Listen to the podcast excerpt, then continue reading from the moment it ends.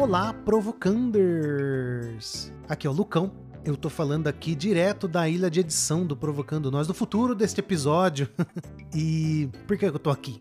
Pra fazer um alerta rápido. Vocês vão ouvir um episódio agora que foi gravado lá em novembro de 2020. Então, vocês vão ouvir alguns marcos temporais, e vocês vão perceber no áudio, para quem tá ouvindo os episódios logo antes desse aqui, que tem alguma coisa estranha, né? Isso é porque a gente fez algumas melhorias na nossa captação para que vocês possam ter uma experiência mais legal, para que vocês possam, ao invés de ficar ouvindo os defeitinhos do programa, poderem prestar atenção e esquecer de que microfone que a gente está usando. Então é, é isso aí. Um bom episódio para vocês e até já.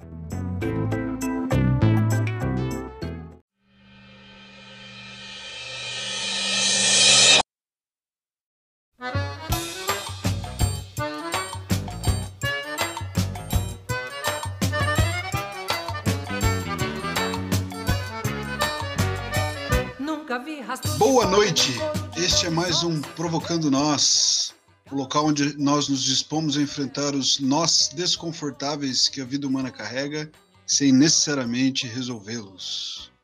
Hoje estamos aqui para falarmos sobre um assunto bem tranquilo, que é a masculinidade, mas antes de eu falar o textinho introdutório, quero conversar com os meus amigos. Vou começar hoje dando boa noite para o meu colega Bichão. Como é que vai, seu Ricardo Piccoli? Noite, querido Gagu. Saudade de vocês. Nosso primeiro programa aqui, já com a existência neste mundo do Dante. E quero mandar meu abraço hoje, dedicação especial desse programa para ele. Então, vamos chamá-lo, o mais novo pai e, com certeza, o mais preparado para falar do assunto de hoje, Lucas Lima. Lucão, como é que vai? Alô você, ouvinte do Provocando Nós. Alô você, Gagu. Alô vocês, meus amigos que estão aqui, que beleza. Ai, vamos lá, vamos conversar, né? Que é isso, né? A gente tem filho e a gente começa a pensar nessas coisas, assim, é um assunto tranquilo, uma coisa fácil de resolver. Sabe que cinco minutos termina essa conversa. Com tanto entusiasmo e otimismo. Eu chamo meu amigo Igor Bueno. Como é que vai, Gui? Tudo bem? Tudo bem, pessoal? Prazer estar falando com vocês novamente, principalmente com o Lucas e com o Dante. E esperamos que nesse programa a gente lance certas luzes para encaminhar uma boa educação para o Dante. Com tanta responsabilidade assim, então eu chamo meu querido amigo Lalau. Como é que vai, seu André? Boa noite. Bem, recuperando aí de um período de doença, né? Como não pode deixar de ser, uma pessoa que trabalha na saúde, né? Mas é isso, né? Enquanto algumas vidas se vão, outras novas chegam, né? Seja bem-vindo, Dante, ao nosso mundo. E nada melhor, né? Como vocês já disseram, nada melhor que retomar os trabalhos com essa nova presença no nosso meio, né? Mais novo homem chegando do que falar hoje sobre masculinidade. Quem sabe aí a gente não reflete a respeito do, dos homens que nós somos e fomos até agora e do que será os homens no futuro. Né? E com essa mensagem tão inspiradora, eu peço, solta a vinheta!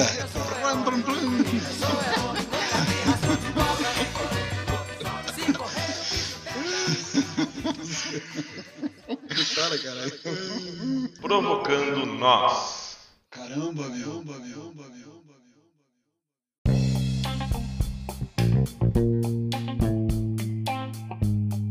Os homens estão doentes e não é de agora. Os dados sobre adoecimento psíquico, as taxas de suicídio, os índices de violência, todos eles em níveis alarmantes, estão disponíveis na mídia constantemente. Grito da necessidade de uma elaboração masculina sobre o que é ser homem ecoa diariamente com os crimes praticados por os homens estampando jornais. O argumento predominante sobre as razões para o adoecimento masculino é o domínio de uma masculinidade tóxica sobre a identidade masculina geral. A identificação do que é ser homem com comportamentos que seriam masculinos, a força física, a resistência às emoções e as suas expressões, e agressividade como significantes de masculinidade. Em agosto de 2018, a APA, a American Psychological Association, liberou um guia de diretrizes para a prática clínica com meninos e homens. Este compêndio trata de toda a problemática envolvendo a saúde psíquica masculina, correlacionando o adoecimento de meninos e homens com uma educação tradicionalmente masculina. Destaco o trecho em tradução minha. Socialização em conformidade com uma ideologia tradicional masculina tem se mostrado como limitadora do desenvolvimento psíquico de homens, comprimindo seus comportamentos, resultando num papel de gênero específico e conflitante, influenciando negativamente a saúde mental.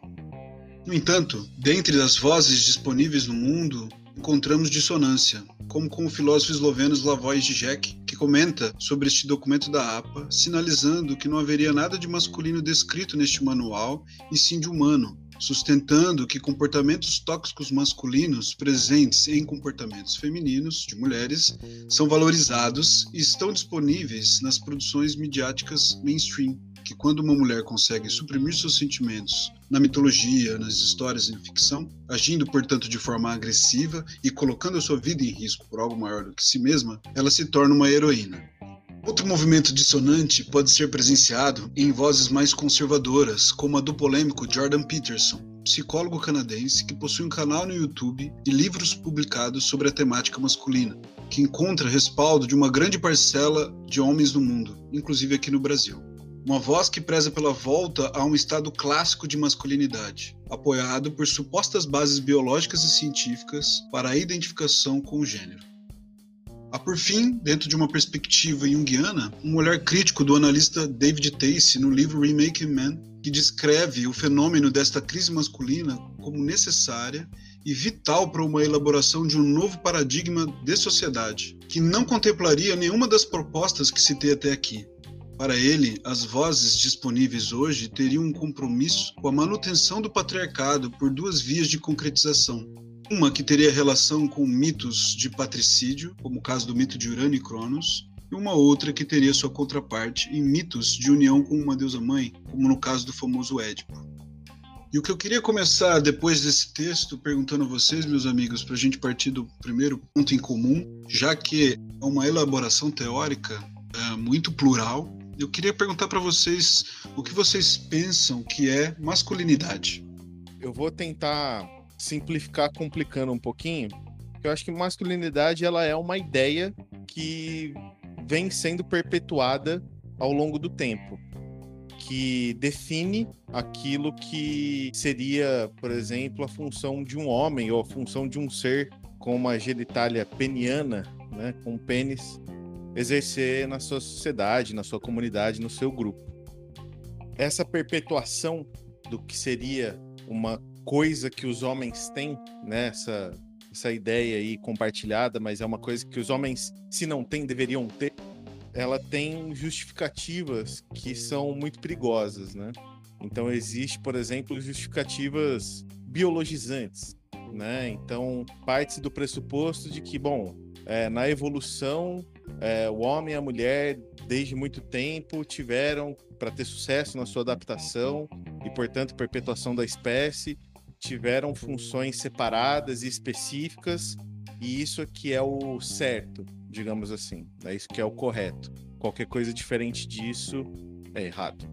E eu acho interessante que, que o Zizek fala, né, que esse documento da, da APA uh, não fala da masculinidade como algo tóxico somente para os homens.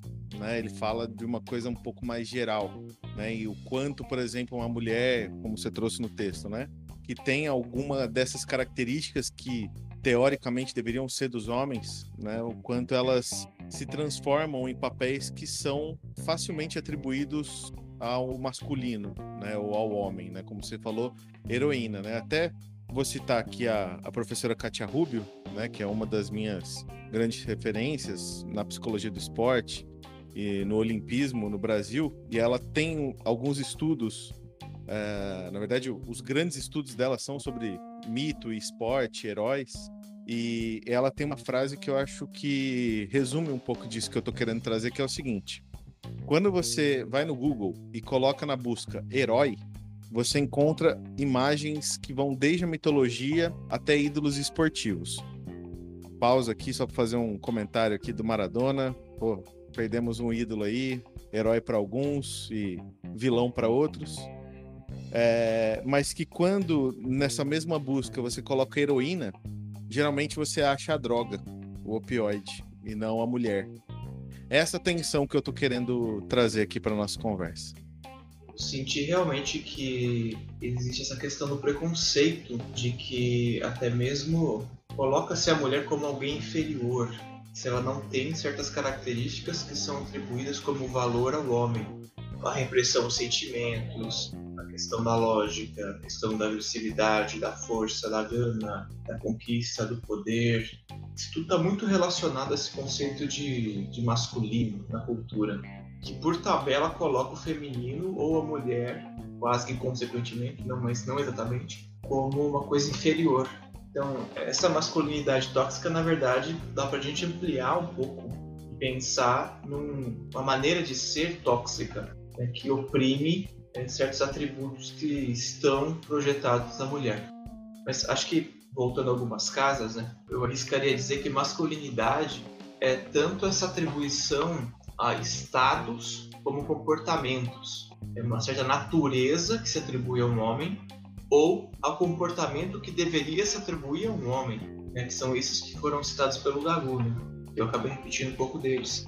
Então, acho que masculinidade está nesse campo bastante nebuloso, pelo menos se a gente for olhar culturalmente e também, talvez clinicamente até mesmo, né?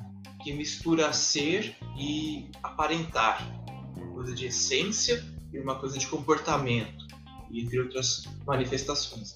Um rápido à parte disso que você falou, a hora que você começou a falar, eu, você falou do ser e, e da aparência, né?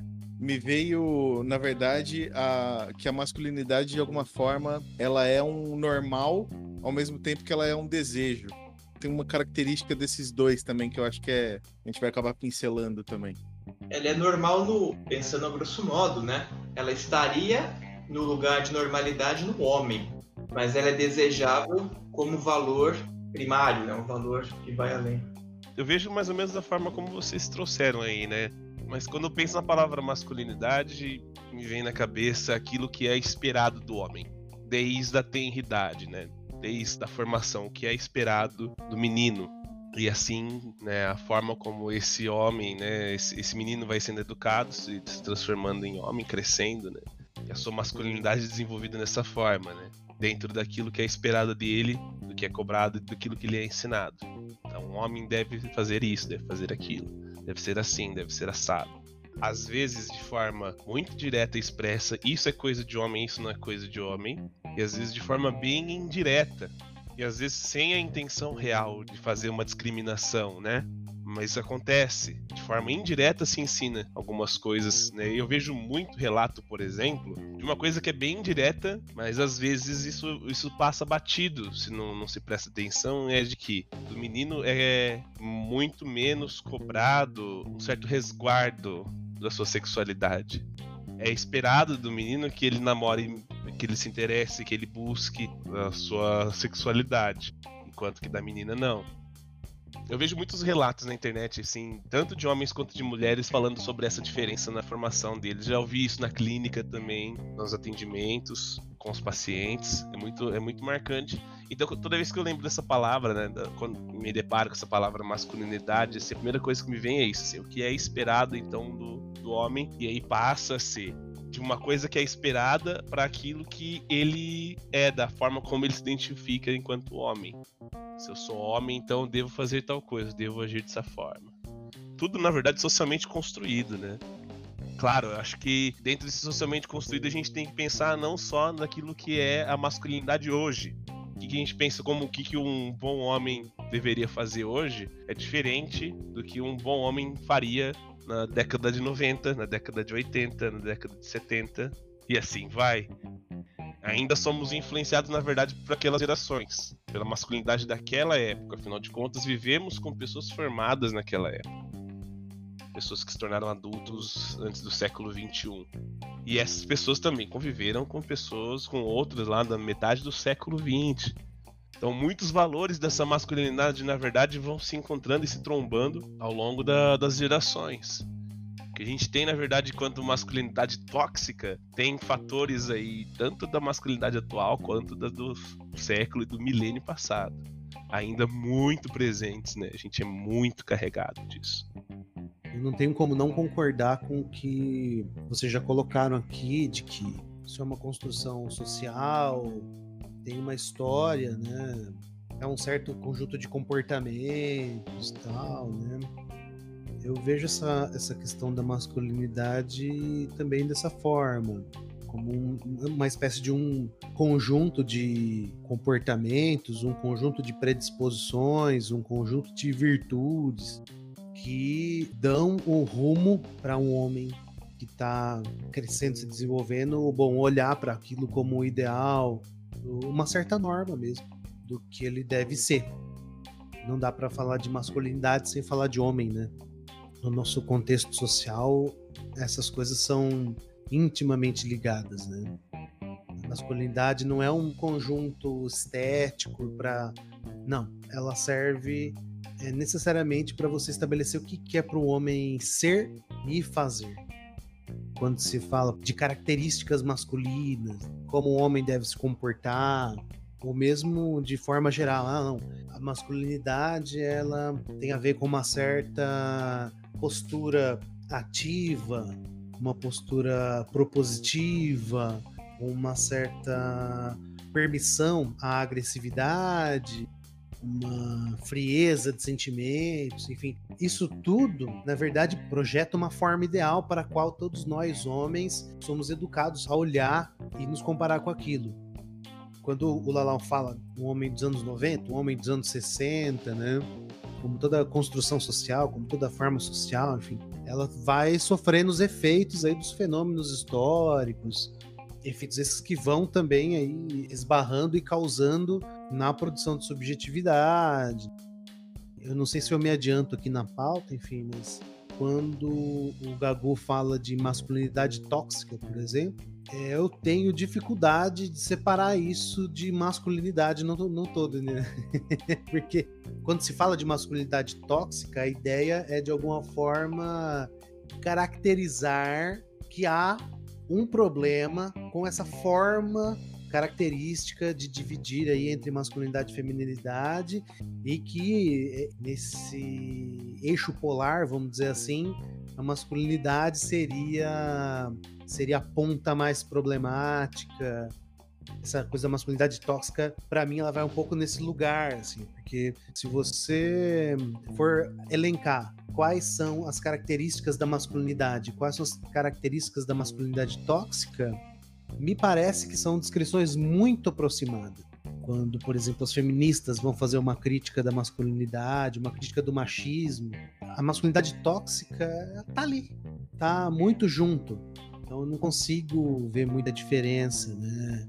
Não tô dizendo que é a mesma coisa, porque masculinidade tóxica me parece que serve a um certo raciocínio aí, né? Sobre, inclusive, o que se deveria fazer a respeito dos homens, a respeito da masculinidade. Né? Mas eu acho que ele pode ser um conceito problemático, porque é isso, né? O que é exatamente essa toxicidade? Se não é uma característica própria, se não da masculinidade, uma característica própria dessa divisão entre masculino e feminino e como que ela reverbera nas diferenças sexuais, como se diria até um certo tempo, ou como se diria hoje mais de uma forma mais contemporânea, então, com algumas diferenças, as diferenças de gênero.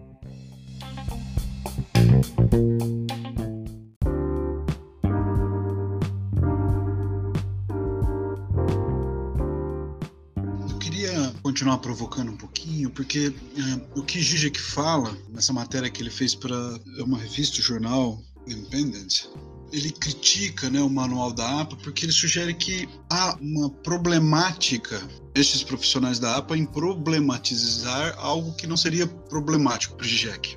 Por isso ele aponta né, que alguns comportamentos ditos masculinos nas mulheres não são problemáticos faz essa expansão do que seria masculinidade na mulher. Então, eu quero provocar vocês a, no sentido de pensar que quando a gente vê estes traços na atuação de uma mulher, por exemplo, o que é muito comum em dinâmicas corporativas ou onde há né, uma dinâmica de poder presente, normalmente a mulher que se destaca nessas dinâmicas é a mulher que tem algo de masculino da maneira como a gente está pondo. Então, tem uma decisão, ela tem uma frieza, ela faz escolhas muito duras, ela impõe poder. Como é que é pensar ainda neste tema sobre a masculinidade quando a gente vê isto fora do gênero homem? Vocês estavam falando sobre o que falaram e me trouxe uma, uma ideia de que é necessário talvez a gente fazer uma redução fenomenológica também né, disso tudo. Né? O que, que é masculinidade, o que, que é masculino, o que, que é feminino. E a gente falou de social, mas antes de social a gente tem que olhar para o histórico. Então a gente tem que imaginar o que, que era há 30 mil anos masculino e feminino. Feminino era o que dava luz, era o que criava a vida, né? E masculino era um serzinho ainda submisso ao feminino nessa idade da, da história humana, no matriarcado ainda, que tinha um pênis, talvez caçasse, talvez fizesse alguma coisa típica daquele grupo de pessoas que se identificavam corporalmente daquela forma. E aí, conforme o tempo foi passando, as culturas foram se apropriando dessa estética, assim, né? de uma estética corporal e atribuindo certos significados a isso. Mas uma ideia que eu, eu li num texto do Gustavo, do Gustavo Barcelos, do livro Mitologias Arquetípicas, que ele resgata, está parafraseando, na verdade, o autor, que diz o seguinte: Aristóteles faz uma diferenciação que nos interessa do ponto de vista psicológico. Masculino denominamos nós o vivente que gera em outro. Feminino, o que gera em si mesmo. Essa é uma ideia muito primitiva e acho que muito presente até hoje nas nossas definições de masculino e feminino. O feminino cuida, né? Toma conta, o feminino gera vida, organiza, no sentido de um acolhimento enquanto que o masculino gera no outro, fecunda, é agressivo, pontua, cutuca, é fálico, ele é pontudo. Então, no sentido que eu falei dessa redução fenomenológica, eu acho que é necessário a gente resgatar um pouco desse sentido histórico do que é masculino e feminino. E é uma frase muito curta, né? Dá pra gente explorar de muitas formas isso, mas acredito que é necessário a gente saber da, o lugar da onde a gente fala, né? Pelo menos de onde vem essa ideia. Acho que tem toda essa questão do corpo da sociedade, isso remonta 30 mil anos, até mais, a gente tem registro apenas, e nós somos herdeiros disso. Então, falar, por exemplo, como você falou, né, Gago, de uma mulher masculina, faz um certo sentido se a gente colocar isso em consideração. Essa mulher que é uma amazona, essa mulher que usa uma espada e desce o cacete, vai para cima, vai para as cabeças. E se destaca é, no sentido de separação é, do restante de, de mulheres, cuja identidade está para esse feminino que gera a si próprio, no sentido da, da metáfora, que cuida da casa, que cuida dos homens, toma conta da sociedade no sentido íntimo, como Estia, como Hera, na mitologia grega isso é muito forte, como Virgem Maria, né? outras mitologias também, com raras exceções, mas com algumas exceções importantes, sim. O papel feminino na mitologia nórdica, por exemplo, na mitologia nórdica, na sociedade nórdica, é uma coisa muito mais igualitária do que na cristã, e a gente colocou muito isso de lado. E dá para dizer que eram menos femininas, né? Talvez não. Mas é interessante esse resgate que o Gustavo faz nesse livro, de entender arquetipicamente essa ideia de feminino e masculino. E disso gira muito, é, muita coisa pode ser derivada, né? E quando a gente fala hoje de masculinidade e feminilidade, aí nós temos um problema porque a gente está falando de uma identidade fixada. É, se espera que nós sejamos isso, né? que nós nos enquadremos nisso, abandonando essa raiz arquetípica. E aí a gente corta a vida pela metade, até como na criação dos homens na mitologia grega. Os homens eram é, andrógenos, eram hermafroditas, e houve o corte do sexo, a divisão entre masculino e feminino, ou seja, uma rachadura, onde não se pode ter o outro lado apenas nessa conjugalidade sexual, no máximo. E a gente é herdeiro dessa ideia. A gente faz essa ideia acontecer ainda. Respondendo a essa, a essa indagação até que o Iguinho faz no meio da fala, né? Se as Amazonas as suas análogas contemporâneas, né, as empresárias, as CEOs, se elas deixam ser femininas, eu acho que sim. é muito perigoso, assim, quando a gente tá falando. Porque essa identificação entre mulher feminina e homem masculino, né? Tanto linguisticamente quanto no nosso imaginário, é muito, muito forte, né? Isso que o Igor fala, de fato, para mim é muito próximo do nó do problema, né? Que é o fato de feminino e masculino serem formas identitárias, mutuamente exclusivas. No momento da identificação, você tem que deixar uma coisa de lado para ser outra. Óbvio que isso faz parte, né, da nossa Constituição, né? É a natureza até das escolhas, vamos dizer assim, mas é a natureza de qualquer conformação, de qualquer desenvolvimento, né? Em algum momento você vai deixar uma coisa de lado, vai ser outra, mas é, a nossa forma de construir isso é muito bifurcada, né? É de fato muito muito fixa, né? muito estanque. Então, quando rola essa pergunta, assim, né, de se a mulher que vai ser uma CEO, ela deixa de ser feminino, ela tem que ser menos feminino, ela tem que abrir mão de ser feminina, eu tenho certeza que sim. Porque ela tem, mesmo por, pela construção desse lugar, acaba que esses valores masculinos, aí pensando até no, no argumento do Zizek, né? Esses valores, ou esses comportamentos que são esperados apenas do homem, que são de alguma forma obrigatórios para o homem, parece ser o homem, né? Eles têm a ver com esse tipo de função, uma certa agressividade, manejar o poder. Então é, tem essa, essa coisa assim mesmo. Me lembra até a canção do Pepeu Gomes, que é ser um homem feminino, não fere o meu lado masculino, se Deus é menino e menino, sou masculino e feminino. Me parece que tem a ver com o quanto que essa divisão ela é frágil e o quanto que ela nos fragiliza, né? Por mais que talvez tenha uma ilusão, principalmente para o homem, né? De que ser masculino é uma coisa da firmeza, da solidez, da pedra. Hoje fica cada vez mais claro o quão frágil é essa divisão e principalmente o quão frágil é. Inclusive, uma informação interessante é que, que eu descobri há pouco tempo, né? Não sou especialista na área, mas a população LGBT tem, em grande parte, resistência a identidades que não são binárias, até mesmo dentro das comunidades LGBTs. Então, como é que fica, né, os intermediários, de fato, quem transita para lá e para cá, até mesmo dentro de, de, um, de um lugar onde isso pudesse ou poderia ser aceito de uma melhor forma, existe resistência. Esse exemplo, esse último exemplo que você deu aí, Guinho, né, mata a pau, né? Quer dizer, até onde vai, né, a divisão do ser humano, né, na sua sexualidade. Hoje nós temos variadas formas? Se falava antes de masculino e feminino, hoje a gente tem outras formas, né, que se, se apresentam e que ainda há muita discriminação, né, entre um e outro, né? Não no sentido que eu falo de preconceito necessariamente, mas de uma diferenciação muito absoluta por vezes. E é um desafio, acho que mesmo para nós, assim, que de alguma forma a gente tenta manter uma desconstrução, para nós mesmos entendermos isso é, é difícil.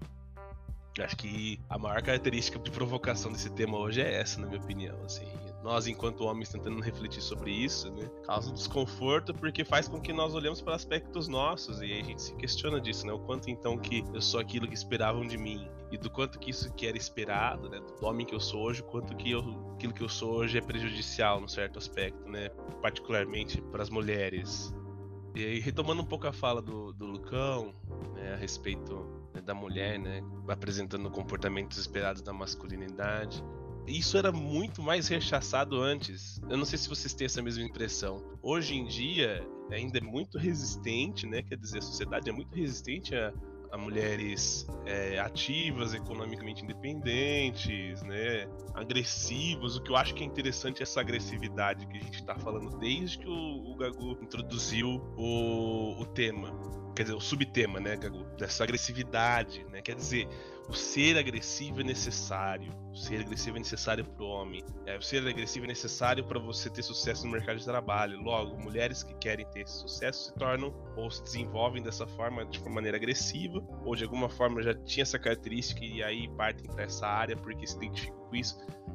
Não vou entrar em miúdos, né, especificamente, mas curioso como uma certa agressividade é, é ainda atribuído né, à masculinidade, né? Eu acho que muito do que se fala de, de masculinidade tóxica, eu concordo com o que você trouxe, Lucão, de que falar o termo masculinidade tóxica me parece contraditório se a gente pensar que a masculinidade por si só pode ser nociva, né? Ela por si só é nociva, né? Então, o que, seria masculinidade tóxica? Algo mais declarado, talvez? Eu acho que muito do que se fala de masculinidade tóxica permeia essa parte da agressividade, que é muito atribuída aos homens, né? E de que é esperado dos homens que seja agressivo.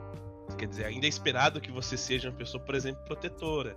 Se você tá lá com, vamos supor, na companhia de uma mulher, seja sua namorada, esposa, e algo ruim acontece, espera-se que você que seja o protetor dela, sabe-se lá por quê. você espera que você seja o protetor dela, o guardião dela. Porque espera que nós sejamos mais agressivos, sejamos mais predispostos à violência. E isso tem o ônus e o bônus, né? O ônus que fica é o homem se desenvolve hoje numa sociedade que espera que ele seja agressivo. eu não vejo, na verdade, uma característica boa na agressão, aí que tá, sabe? Eu, eu, reflito sobre isso, eu penso sobre aquela a máxima que dizem, né? Os movimentos hoje, né, dos comunistas, tal, quando se deparam com casos, né, de machismo muito marcantes na mídia. Uma das coisas que se ouve bastante e eu concordo, não, não sei se todos aqui vão concordar, mas de que o machismo, ele, na verdade, faz parte do nosso modo de produção, né? Que o machismo ele tá ele, essencialmente ligado ao capitalismo. Pensa, né? Quer dizer, no modo de produção capitalista se espera que as pessoas, empresários e pessoas bem-sucedidas sejam pessoas agressivas. E a agressividade ela tá particularmente ligada à masculinidade.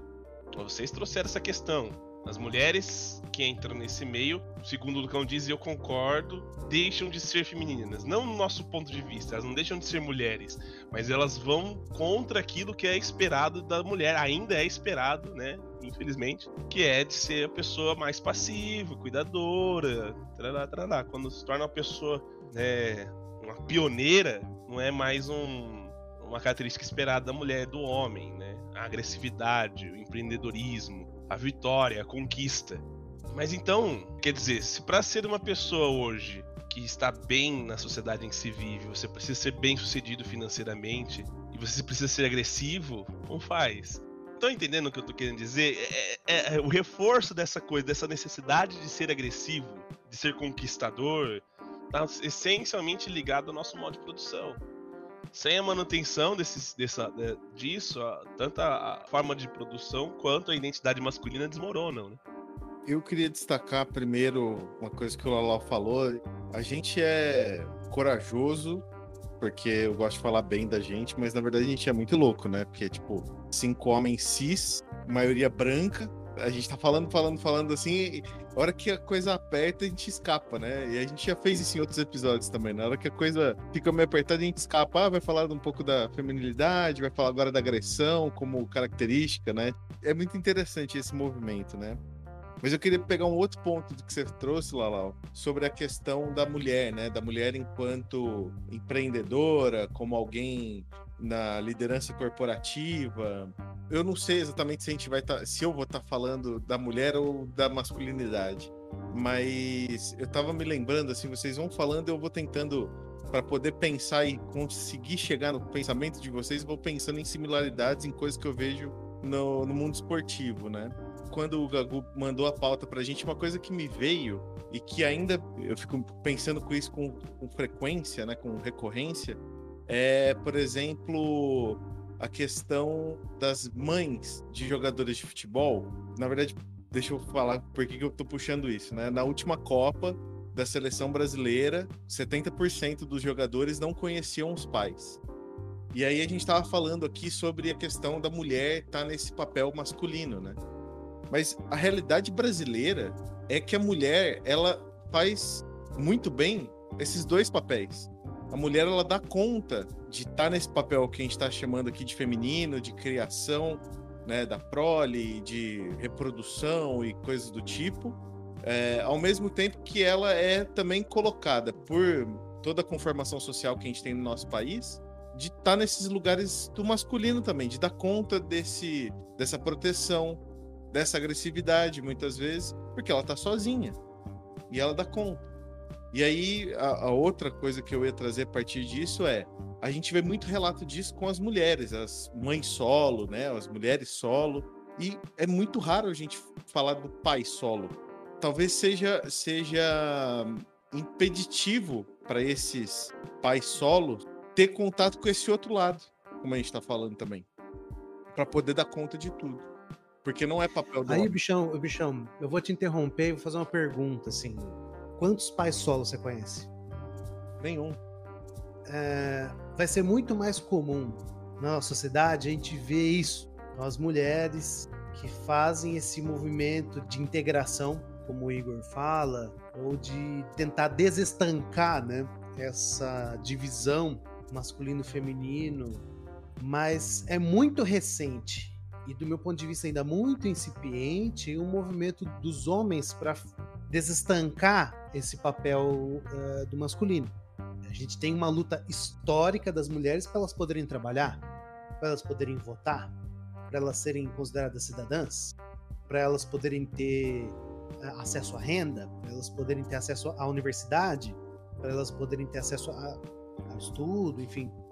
Agora, o inverso não é verdadeiro. Né? Nós não temos um movimento de homens lutando pra é, ser dono de casa. Mas, ô, Lucão, desculpa te interromper. Eu não sei se a forma como eu tava falando você entendeu por um outro lado. Eu não tava aqui defendendo é, o nem todo homem e muito menos pais solos. O que eu tava tentando falar é justamente isso que você trouxe de uma forma muito mais rebuscada. Não existe, não conheço pais solos. Justamente por essas travas. Eu acho que é muito mais difícil o homem fazer esses movimentos, ter contato com esse outro lado ou com esses outros lados, do que a mulher faz hoje, por conta de toda essa conformação que a gente está vivendo.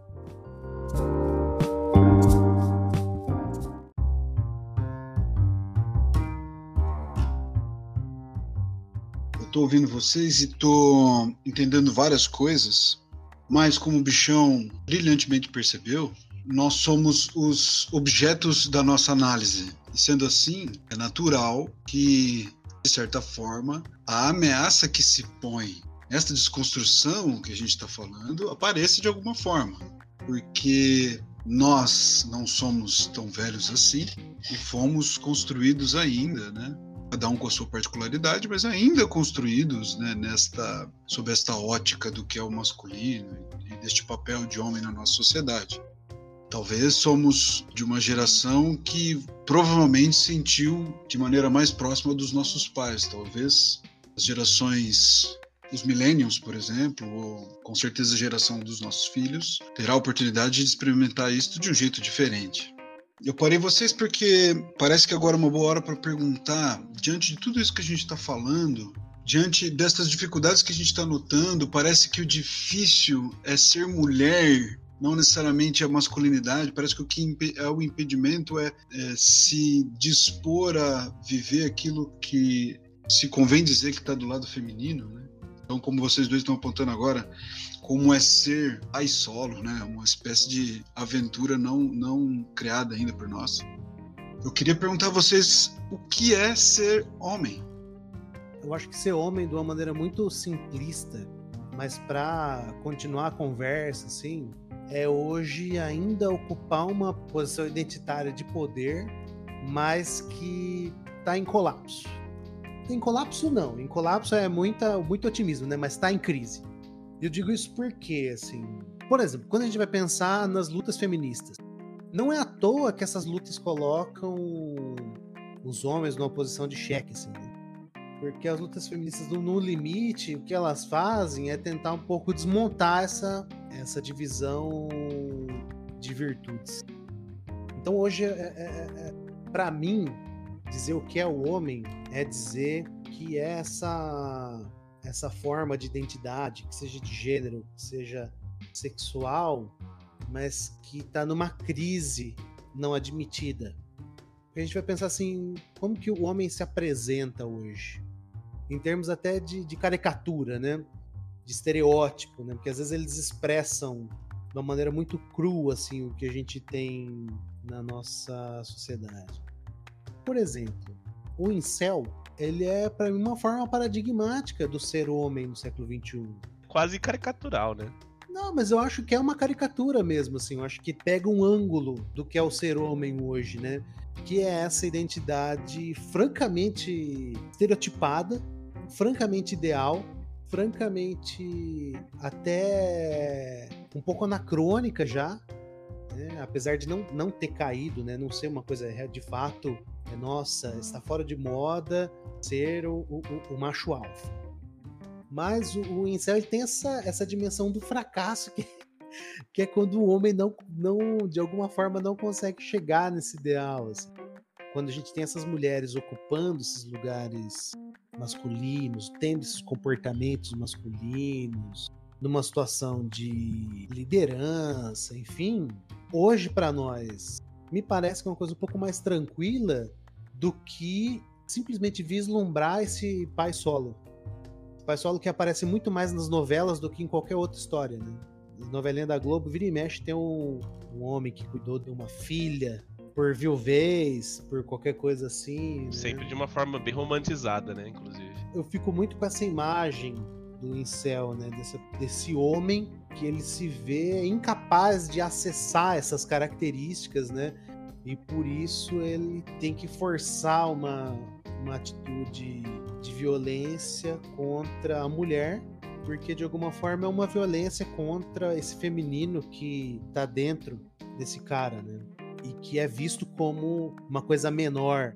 Ser feminino é, é menor, né? E talvez por isso que o homem se segura tanto nessa diferença de valor social e de que ser feminino é ser menos, uma posição muito frágil, né? O incel é um homem que tem um ponto de apoio só, né? Para se identificar. E por isso, o ruir dessa identidade única, assim, é uma, uma destruição, né? Deixar de existir, né? É muito curioso pensar o incel, porque ao mesmo tempo em que ele não alcança este ideal de masculinidade, ele crê profundamente que ele tem isto que é, né, que a gente está falando, que é masculino, e ao olhar para uma mulher, ele espera, em contrapartida, uma mulher idealizada com características de um feminino anacrônico, né? Então, normalmente esse ódio está também endereçado, né, a todas as mulheres que não correspondem a esse ideal, né?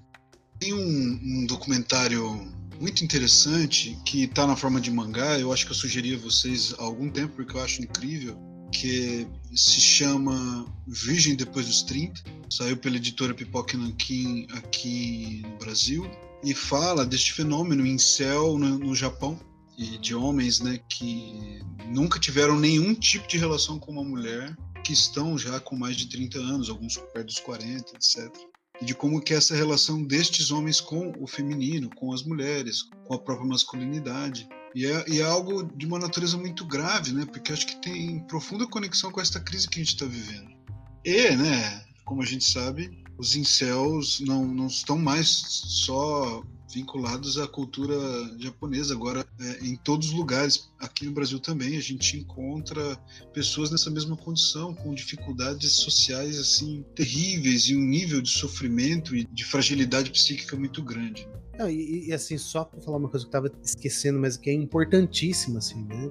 É, ser homem também é ainda ocupar um espaço de poder, se não de poder, se a gente quiser ser muito light, de privilégio.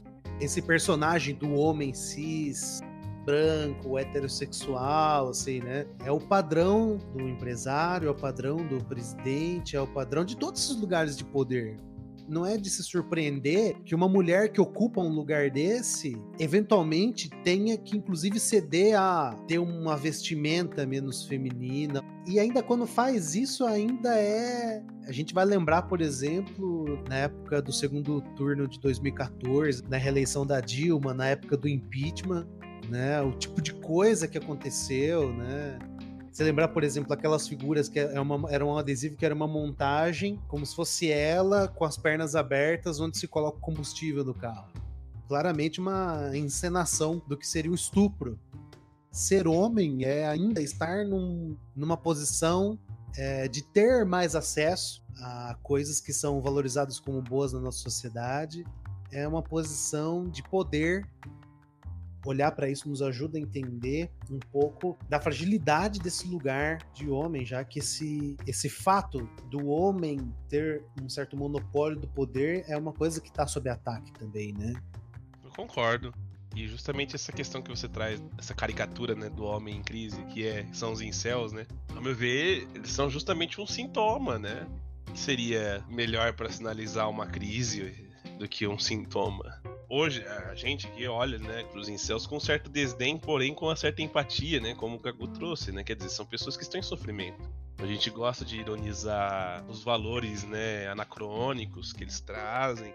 Por outro lado, você vê ali que existe um, é, existem homens em crise, homens em sofrimento. E eu diria que isso é bem, na verdade, são exemplos de indivíduos que estão nessa situação, porém que são sinais de crise, sim, da estrutura de poder, né, do homem hoje na sociedade. Seja estrutura de poder, seja estrutura de privilégio. Eu acho que é ambos, né? Acho que minimamente privilégio, em última instância poder.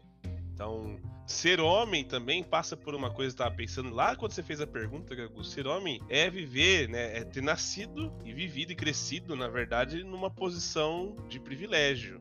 Quer dizer, nós todos aqui, nascidos entre década de 80 e 90, a gente herdou uma posição na sociedade.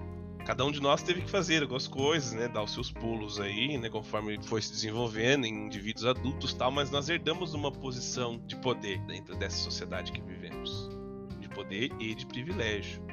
A gente não passou e nunca vai passar, possivelmente, por coisas que mulheres da nossa geração passaram. Então, assim, em primeira instância a gente nasceu, né, enxerdou isso. E o que eu acho que progressivamente vai acontecendo, né, já acontecia antes de nós surgirmos, nós cinco aqui surgimos e progressivamente vem, vem aumentando, é justamente essa posição, essa herança de poder masculina, ela vem ruindo gradualmente, e agora, né, nós nos vemos num lugar em que a luta feminista só não basta. Existe também agora um movimento que tem que ser realizado pelos próprios homens. A gente chama aí, né, de desconstrução, né? É uma palavra até que eu acho um pouco complicada, porque, né, desconstrução do quê? O que é um homem desconstruído?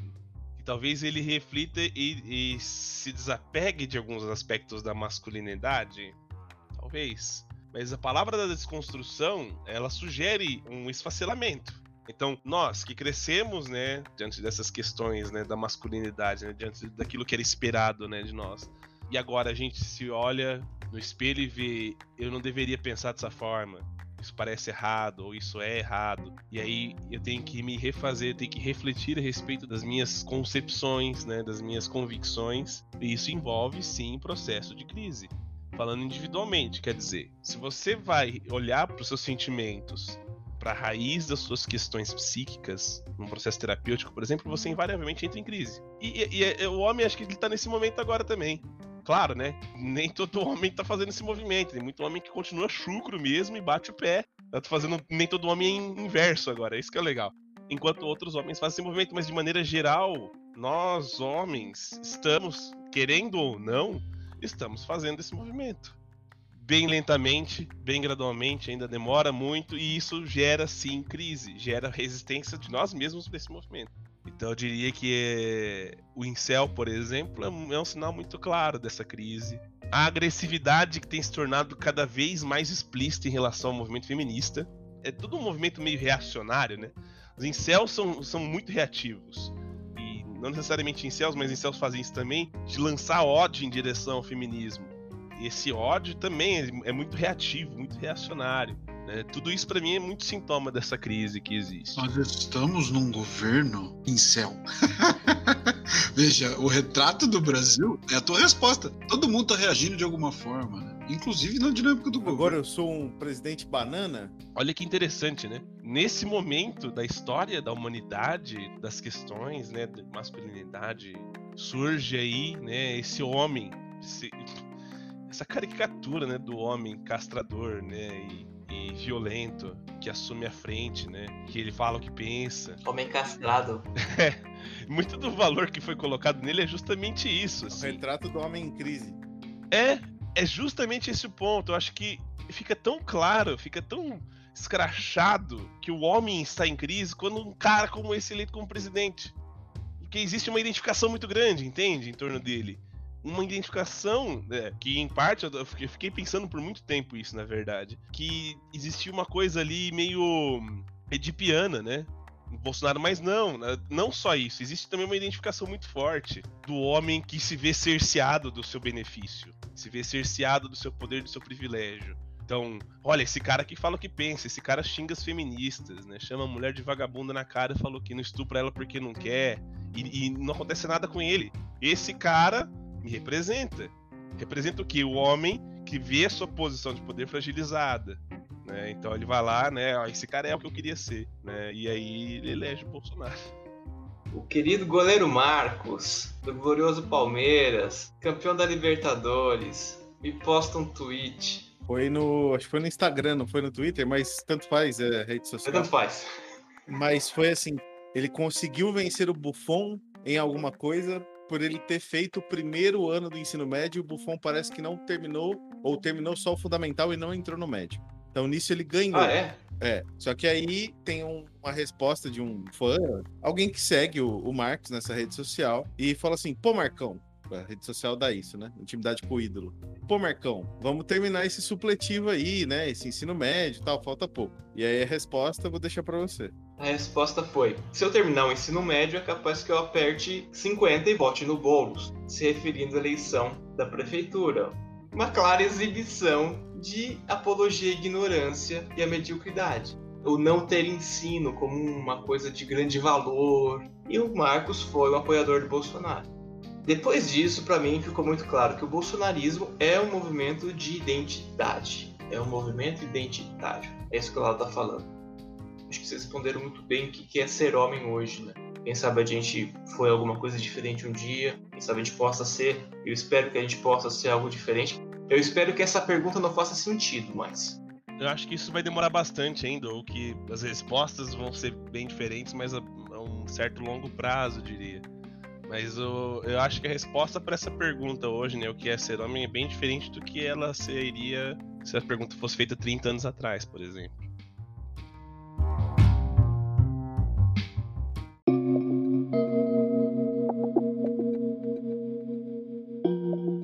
E agora vamos nós para a nossa pergunta cretina de hoje. Eu queria começar com meu amigo André Nicolau com essa pergunta você tem um minuto para respondê-la. Meu querido Lalau, a saída para o mundo sem masculinidade? Saída para o mundo? Rapaz, essa pergunta é bem cretina. Eu acho que existe uma saída do mundo sem masculinidade. Quer dizer, quando a gente fala de mundo, a gente não está falando do planeta onde a gente vive, né? A gente está falando da sociedade em que vivemos. E não há. Eu acho que se eu for para dar uma resposta para essa pergunta literal, do jeito que ela está escrita, não há. Porque, na verdade, um outro mundo precisa ser construído, né, gradualmente, né, sem que essa masculinidade esteja presente, né, sem que qualquer masculinidade esteja presente, né, em que o homem né, e a mulher vão ser reconhecidos de uma outra forma. Mas isso é muito, para mim, é de uma mudança de paradigma muito grande. Então, eu vejo que não. Igor Bueno, um minuto para você. A saída para o mundo sem masculinidade? essa masculinidade. Bom, o mundo pode continuar sendo a mesma droga que ele é, né? Então, continua sendo, né? Independentemente das consequências. Mas se a gente quer um mundo diferente, essa masculinidade tem que, de fato, entrar em crise, se depurar, a gente tentar resgatar alguma coisa de valor nisso e reconstruir. E acho que esse é um processo bastante difícil que vai colocar muitas masculinidades tóxicas e frágeis para extinção. Mas é um processo quase que utópico, pensando bem. Mas, se a gente quer um mundo melhor, a gente tem que reconstruir essa masculinidade, sim. E ressignificá-la de uma forma. Muito bem, agora para o nosso mais novo pai, o homem entre todos os homens que poderá responder esta pergunta. Lucão, um minuto para você. A saída para o mundo sem masculinidade? Cara, assim, esse compromisso de criar um menino vai se tornar um homem nesse mundo que a gente tá é gigantesco. Mas eu acho que a saída para o um mundo que mude de fato, que vai em direção à emancipação, passa pela queda dessa divisão entre coisas masculinas e coisas femininas, virtudes masculinas e virtudes femininas, a saída para o mundo com certeza é fazer ruir essa masculinidade. Bichão, você que está aí com esta camiseta anti-you para combinar com o nosso tema, um minuto para você. A saída para o mundo sem a masculinidade?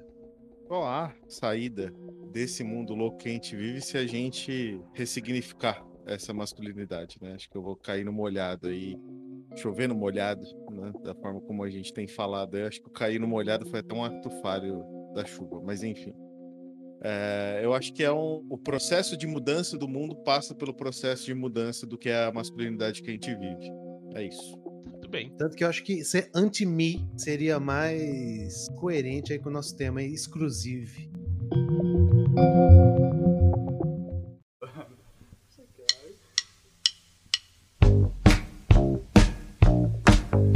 E vamos encerrando mais um episódio do nosso Provocando Nós. É sempre um deleite estar aqui com os meus queridos amigos e sem nenhum medo de nenhum tipo de fragilidade ou qualquer coisa do tipo, amigos que amo.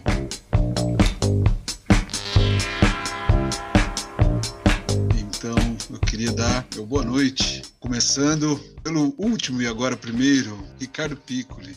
Boa noite, bichão. Meus queridos, bons sonhos para vocês, muita paz, muita saúde, muito amor e vamos que vamos. Boa noite, Lucão. Boa noite, companheiros aí de batalha. Que bom, né? Que bom poder refletir um pouco sobre nós, né?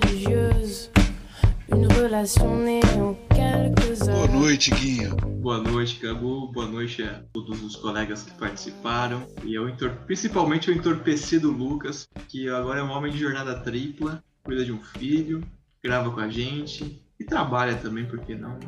Então tá mais do que merecido essa nova faceta de uma possível nova masculinidade, polivalente, mas alinhada ao feminino, né?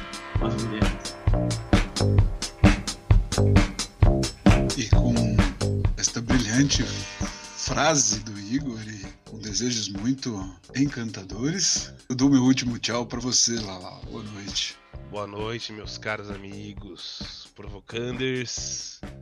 Boa noite aos ouvintes. Eu espero que todos vocês tenham gostado da discussão, tenham ficado com um pouco de raiva também, porque é importante. E, maior instância, que reflitam, assim como nós vamos refletir também a partir dessa conversa, como seremos daqui pra frente é, e o que faremos daqui pra frente.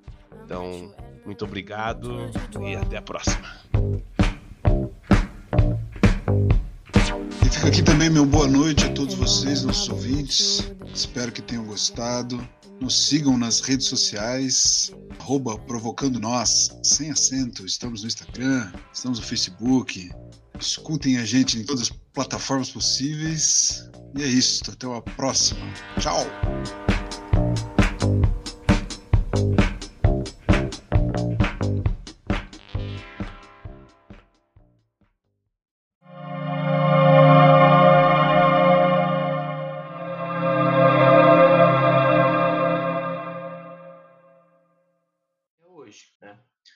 Acho que essa agressividade ela vem como um sintoma, né, Lucas? Tô pensando nisso. É uma agressividade que tem que se voltar com, contra nós mesmos, partindo de nós mesmos. É, se, Filha da puta.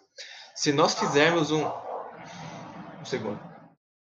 Se nós fiz, filho da puta, A agressividade não pode se voltar pro cachorro do vizinho, Iguinho. é o meu. Se nós, Reforçando é, os lugares de poder aí do homem, da casa. Filha de uma puta. Não, é minha raiva mesmo, né? Eu não tenho poder nenhum nessa merda. Mama! A agressividade do homem nessas horas aí fica bem explícita, né? Diante de uma frustração, a reação mais visceral, mais Funcionou. simples nossa é, Funcionou. é a agressividade. Ele grita aí, ó. Funcionou. É através da intimidação. Na verdade, a é, é condicionamento, cara. É é condicionamento. aí. agressivo, né? Uma outra categoria aí. Isso é condicionamento. Eu tinha que me escutar. É, se a gente levar a sério o nosso incômodo, qualquer sintoma de incômodo,